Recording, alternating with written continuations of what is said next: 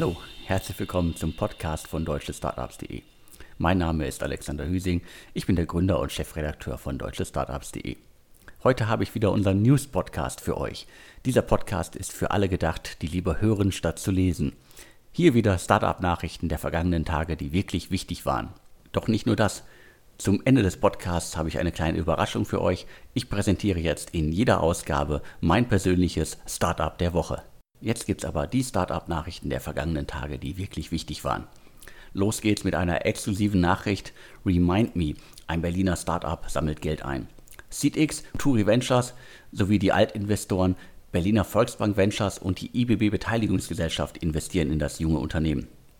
Die Summe ist nicht bekannt, aber wie via Flurfunk zu hören ist, sollen es mehrere Millionen sein. Remind Me ist ein Erinnerungs- und Optimierungsservice für Verträge und Versicherungen. Der Schwerpunkt liegt dabei auf Strom- und Gaswechselservice. Also Remind Me ist kein platter Vergleich, sondern ein wirklicher Wechselservice, ein Tarifaufpasser, der 2018 an den Start gegangen ist. Gründer ist unter anderem Daniel Engelbarts, der früher auch schon Sparwelt.de aufgebaut hat und den der ein oder andere wahrscheinlich aus dem Fernsehen kennt. Ich glaube, Frühstücksfernsehen Sat 1 ist da das richtige Stichwort. Da ist er, glaube ich, immer wieder aktiv und äh, weist die Nutzer, die Zuschauer auf äh, spannende Deals hin. Von der Corona-Krise profitierte Remind Me wohl extrem kein Wunder. Also zuletzt waren ja ziemlich viele Leute zu Hause im Homeoffice und konnten sich einige Gedanken machen über ihre Strom- und Gastarife. Vielleicht auch, weil das Geld nicht mehr ganz so üppig da ist, weil einige sparen müssen. Also Remind Me profitiert davon und konnte jetzt in einer weiteren Investitionsrunde, die wir hier exklusiv verkünden können, mehrere Millionen Euro einsammeln. Die nächste exklusive Nachricht, die ich für euch habe, ist leider nicht so schön. Es geht um Mobike. Das ist eines der Unternehmen aus China, die als Fahrradverleihservice in den vergangenen Jahren für Furore gesorgt haben. Die waren, glaube ich, seit 2017 auch in Berlin aktiv. Und im Handelsregister kann man jetzt feststellen, dass Mobike Deutschland, also die deutsche Niederlassung, die in Berlin äh, im äh, Handelsregister registriert ist, dass die insolvent ist glaube ich, ein harter Schlag für die Mobility-Szene. Mobike ein weiteres Mobility-Unternehmen und in dem Fall ja ein globales Mobility-Unternehmen ist insolvent. Die Fahrräder von Mobike konnte man ja in den vergangenen Jahren überall sehen, gerade in Berlin. Das waren die mit den hübschen orangenen Reifen. Und äh, ja, man darf gespannt sein, wie es da weitergeht, ob sich jemand die Überreste wirklich schnappt oder ob Mobike einfach sang- und klanglos vom deutschen Markt verschwindet. Die Insolvenz ist auf jeden Fall verbrieft und versiegelt und dementsprechend könnte es demnächst vorbei sein mit Mobike in Deutschland. Die Insolvenz von SO1, einem Berliner Startup, das 2012 an den Start gegangen ist, die war schon bekannt. Zum Hintergrund, Wirecard, also das Wirecard, das gerade überall in der Presse ist, hatte das Unternehmen erst vor wenigen Wochen im Juni 2020 übernommen. Und im Zuge der Wirecard-Insolvenz musste dann auch SO1 äh, den, den Gang zum Amtsgericht antreten. Und da kann ich jetzt zumindest hier einmal in ganz, ganz kurzer Form exklusiv verkünden, die traurige Nachricht. Das Hauptverfahren wurde jetzt auch eröffnet und es sieht nicht gut aus. Wegen äh, Zahlungsunfähigkeit äh, und äh, Überschuldung äh, musste jetzt das Hauptverfahren eröffnet werden. Mal sehen, was aus äh, dem Unternehmen jetzt wird. Das ist sicherlich irgendwie eine ganz, ganz schlechte und ähm, üble Geschichte für das Team. Gerade übernommen worden.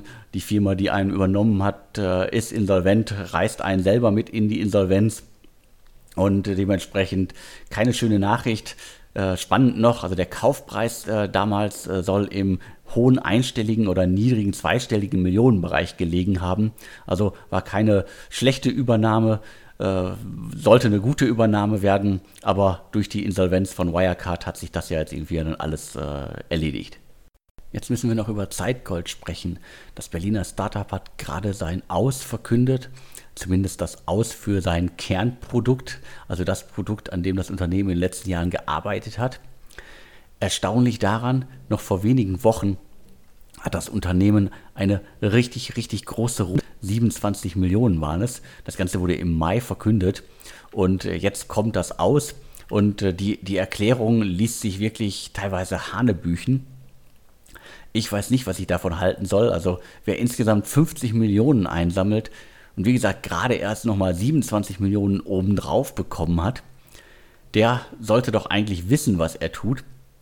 Und irgendwie hat es halt äh, Zeitgold nicht geschafft, äh, kleine Unternehmen vom Papierkram zu befreien. Also die wollten die Buchhaltung komplett digitalisieren. 120 Mitarbeiter, 75 davon müssen jetzt gehen. Das Produkt wird im September eingestellt. Und äh, in eigener Sache er erklären die Berliner, gemeinsam mit einem kleinen Team von etwa 30 Personen werden wir Zeitgold neu aufbauen. Dabei werden wir uns auf reine Softwarelösungen konzentrieren, die auf den Stärken, dem Marktverständnis und der Technologie aufbauen, die wir in den letzten Jahren entwickelt haben. Wir haben in den vergangenen Jahren mit der Entwicklung dieser Softwareprodukte begonnen und werden unseren Schwerpunkt nun vollständig verlagern. Die Stoßrichtung, die neue, soll halt äh, Sorted heißen. Das ist ein Ableger, den die äh, Zeitgoldmacher schon vor einiger Zeit äh, gestartet haben. Sorted ermöglicht es Selbstständigen, alle Steuererklärungen mit Hilfe intuitiver Software und On-Demand-Hilfen äh, zertifizierter Steuerberater zu erstellen und zu erleichtern. Also äh, es geht um Text-Tech, das ist ja auch ein Riesenthema und da gibt es etliche Startups, die das schon extrem gut machen und äh, Zeitgold äh, kommt mit äh, Sorted da jetzt relativ spät hinterher und äh, für mich klingt das so ein bisschen nach äh, Verzweiflungsstart. Man wollte, glaube ich, etwas präsentieren, das äh, mehr ist als wir machen den Laden dicht. ist ja gut, dass sie noch eine Chance sehen, da mit einem kleinen Team ein weiteres Produkt im Markt etablieren zu können und scheinbar ja auch einige Investoren mitziehen. Ob das jetzt die gesamten 27 Millionen oder 50 Millionen beinhaltet, die das Unternehmen bisher komplett eingesammelt hat, keine Ahnung. Spannend ist auf jeden Fall die Erklärung für das Scheitern der Buchhaltungslösung. Wir haben in den vergangenen Jahren enorme Fortschritte bei der Automatisierung von wiederkehrenden Buchhaltungsfällen gemacht. Aber wir müssen auch einsehen, dass es uns trotz angesichts der komplexen und sensiblen Natur von Finanzdaten nicht gelungen ist, mit unserem Hauptprodukt eine Lösung anzubieten, ohne weiter beträchtliche Investitionen in manuelle Arbeit zu leisten. Und ja, ich dachte, daran habt ihr die letzten Jahre doch gearbeitet. Und ich habe es immer so verstanden, dass äh, Zeitgold das zwar für bestimmte Segmente schon ganz gut konnte und dass der Automatisierungsfaktor auch relativ hoch war, aber dass man dieses Konstrukt halt nicht komplett auf andere Branchen umlegen konnte. Und das ist wahrscheinlich die große Herausforderung. Ich frage mich allerdings, warum die, diese Erkenntnis jetzt kommt, nachdem man gerade 27 Millionen eingesammelt hat und äh, warum diese äh, Erkenntnis nicht schon früher irgendwie äh, da war. Ganz spannend finde ich in dem Zusammenhang, dass halt auch äh, SMAC, ein Startup, das auch sich um die Digitalisierung der Buchhaltung kümmern wollte, die auch schon fast aufgegeben haben. Also SMAC gibt es immer noch, aber das Hauptprodukt des Unternehmens ist inzwischen Hypatos, halt eine KI-Lösung, die das Ganze halt äh, anwendet, was man sich äh, mit äh, Investorengelder äh, und viel Manpower in den vergangenen Jahren äh, erarbeitet hat. Insgesamt keine gute Meldung für das äh, Startup-Ökosystem Deutschland, für den Standort Berlin. Da bleiben viele Fragen offen. Warum konnte man nicht früher die Reißleine ziehen? Warum gerade erst jetzt? Und äh, dementsprechend ja, ein, äh, ein Abschied mit äh, sehr viel Wehmut. Weiter geht es mit erfreulicheren Nachrichten. Mit Elevate 3 gibt es einen weiteren neuen Investor in der Stadt, in Anführungsstrichen. Hinter dem Vehikel stecken äh, Ripo Pharma-Macher Christian Angermeier, Store2B-Gründer Marlon Braumann und äh, Thomas Hanke. Der neue Kapitalgeber strebt einen Fonds in Höhe von 125 Millionen Euro an. 100 Millionen hat das Trio wohl schon zusammen. Das zumindest hat das Handelsblatt berichtet. Das Geld stammt unter anderem von Peter Thiel und noch von ein paar anderen Menschen aus der Finanzwelt. Was muss man wissen über das äh, neue Vehikel, über den neuen Kapitalgeber? Die investieren vor allen Dingen in die Segmente Blockchain, Fintech, äh, KI, Cybersecurity und in äh, Space Tech. Angedacht sind vor allen Dingen richtig große Tickets, also niedrige zweistellige Millionenbeträge in einzelne Unternehmen. Das heißt aber auch, mit 125 Millionen Euro Fondsgröße kann Elevate 3 auch nur in ein paar Startups investieren. Also aber auf jeden Fall eine gute Meldung für das Ökosystem und mit Christian Angermeier auf jeden Fall eine große Persönlichkeit, eine große Gründerpersönlichkeit dahinter das Team um äh, Marlon Braumann wird aber den äh, VC operativ führen. Aber alles gut, 125 Millionen Euro, ein neuer VC für Deutschland. Jetzt kommen wir zu drei Exits, die in den vergangenen Tagen stattgefunden haben, die wirklich spannend sind. Los geht's mit Invincible Brands. Das ist ein Unternehmen, das verschiedene Marken betreibt, unter anderem halt Hello Body, Banana Beauty und Mermaid und Me. Insgesamt gehören, glaube ich, acht Marken zum Unternehmen. Die sind vor allen Dingen halt äh, über Influencer-Marketing im Markt aktiv und Henkel, also der bekannte Konsumgüterkonzern aus Düsseldorf, übernimmt jetzt die Mehrheit äh, an diesen drei Marken, 75 Prozent und nur an diesen drei Marken. Also das äh, Unternehmen Invincible Brands kann äh, mit den anderen Marken noch weiter im Markt agieren. Ganz eindeutig ist äh, die Übernahme sozusagen in der offiziellen Pressemitteilung nicht, aber das schließe ich einfach mal daraus, dass die anderen Marken halt, da sie nicht Teil der Übernahme sind, dass die halt von, vom Unternehmen weiter betrieben werden.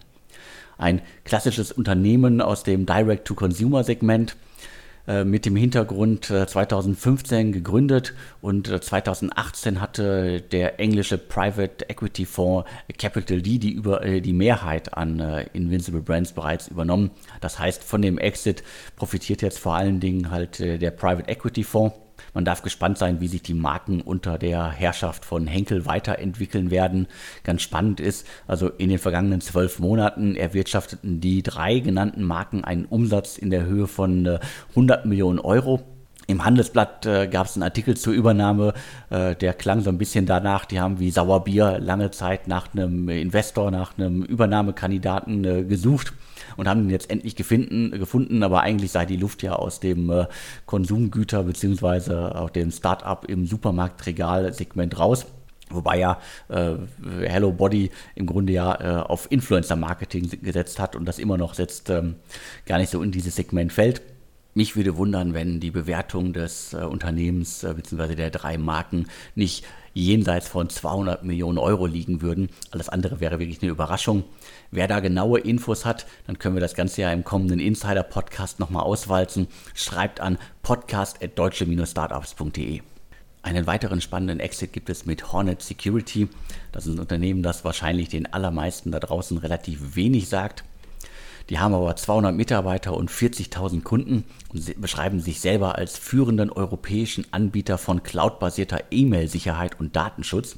Der HTGF und äh, die HCS Beteiligungsgesellschaft, die waren da schon äh, längere Zeit drin. Ich glaube 2007 hat der HTGF da investiert und jetzt gibt es quasi einen Exit, ein Investment äh, Providence äh, Strategic Growth und äh, Verdun, die ja auch äh, unter anderem bei äh, Momox äh, mittlerweile als Mehrheitsanteilseigner an Bord sind. Die investieren eine unbekannte Summe in Hornet Security und ich bin da auch noch dran. Ich äh, scharre gerade noch äh, weitere handfeste Infos äh, zum Exit äh, zusammen. Das soll auf jeden Fall ein ordentlicher Exit gewesen sein. Und wer da auch noch weitere Infos hat, schreibt bitte an podcast.deutsche-startups.de. Jetzt noch ein kurzer Blick auf Fernarzt. Das ist ein Berliner Startup. Das britische Investmenthaus Merrill übernimmt die Mehrheit, also übernimmt das Unternehmen, ein äh, Telemedizin-Startup, das noch gar nicht so lange im Markt aktiv war, 2017 von Heartbeat Labs selber gegründet, ist somit der erste Exit aus dem Bildportfolio von Heartbeat Labs, also eins der Unternehmen, äh, das Heartbeat Labs selber aufgebaut hat. Ganz spannend ist, dass hier innerhalb von kürzester Zeit äh, nach äh, Teleklinik eine weitere Übernahme, eine weitere Exit im Telemedizin-Segment stattfindet. Diesmal halt ein, ein Investmenthaus ich finde es spannend, also Telemedizin ist ja auf jeden Fall auch gerade während der Corona-Pandemie ein Riesenthema, wird sicherlich noch ein viel, viel größeres Thema und äh, Doc Morris äh, bzw. die Zurose-Gruppe hatte gerade Teleklinik übernommen für einen wirklich üppigen Betrag. Jetzt gibt es äh, ein Investmenthaus, das eine äh, Telemedizin-Plattform übernimmt. Ich wundere mich da ein bisschen, kommt das nicht alles so ein bisschen zu früh oder ist das Segment wirklich so schwierig, dass man das äh, besser in erfahrenere Hände gibt oder braucht man da so viel mehr Geld? dass man es im besten Fall halt mit einem äh, etablierten Unternehmen im Hintergrund oder mit einem Investmenthaus äh, im Hintergrund macht. Auf jeden Fall spannende Entwicklung im Telemedizinbereich. Ich hätte nicht gedacht, dass wir da so schnell äh, Exit sehen, wobei ich jetzt auch nicht weiß, äh, welche Summe hier bei Fernarzt äh, geflossen ist. Vielleicht weiß jemand da draußen mehr. Ich freue mich da auf Hinweise. Festhalten kann man auf jeden Fall, Telemedizin ist ein Riesenthema, wird immer größer und es gibt die ersten strategischen Übernahmen im Segment und für mich kommt das alles ein bisschen zu früh. Jetzt kommen wir zu den spannenden Investments der vergangenen Tage. Ganz oben auf der Liste steht da Auto 1. Das war ja schon bekannt, dass es da eine weitere richtig große Runde geben soll. Das hatte, glaube ich, äh, Reuters oder sonst wer schon mal berichtet. Jetzt ist das Ganze auch vom Startup selber verkündet worden. 255 Millionen fließen in das Gebrauchtwagen-Startup aus Berlin. Die haben ja zuletzt unter der äh, Corona-Krise extrem gelitten. Ganz spannend finde ich, äh, die haben gerade bekannt gegeben, dass sie halt 2019 3,5 Milliarden Euro Umsatz gemacht haben. Wenn man das Ganze auf die gehandelten Autos äh, umsetzt, dann ist das weiter Rudis Resterampe. Aber auf jeden Fall Auto 1, eine der ganz großen Geschichten aus Berlin. Mal sehen, äh, wie es jetzt weitergeht. Äh, genug Geld sollten sie haben. Die Corona-Krise wird hart gewesen sein, aber vielleicht entwickelt sich das Geschäft ja in diesem Jahr trotzdem noch ganz gut. Weiter geht es mit Dimension, einem Industrial Tech Startup aus München. Der dänische Geldgeber Nordic Alpha Ventures und Altinvestoren wie UVC Partners, äh, B2B Partners und so weiter investieren 12 Millionen Euro in das Unternehmen. Wie gesagt, aus München. Die kümmern sich um 3D-Druck und zwar im industriellen Sektor. Das heißt, äh, von der perfekt sitzenden Brille bis zum personalisierten Automobilzeug äh, äh, bauen die halt alles über 3D-Drucktechnologien. Das ist auf jeden Fall ein extrem spannendes Thema. 2015 bereits gegründet und Industrial Tech ist ja ein Riesenthema, wird, glaube ich, immer wichtiger und wir sehen da auch inzwischen richtig große Runden in dem Segment. Und vor allen Dingen werden wir in dem Segment noch viel, viel mehr Runden sehen werden. Das letzte Startup im Investitionsblock ist Qualifies, früher als äh, Square bekannt. Die haben jetzt gerade 3,2 Millionen Euro bekommen. Keine Riesensumme, machen wir ja sonst nicht solche Summen hier. Ich äh, fokussiere mich ja mittlerweile bei Investitionsmeldungen, gerade hier im Podcast, auf 10 Millionen und mehr.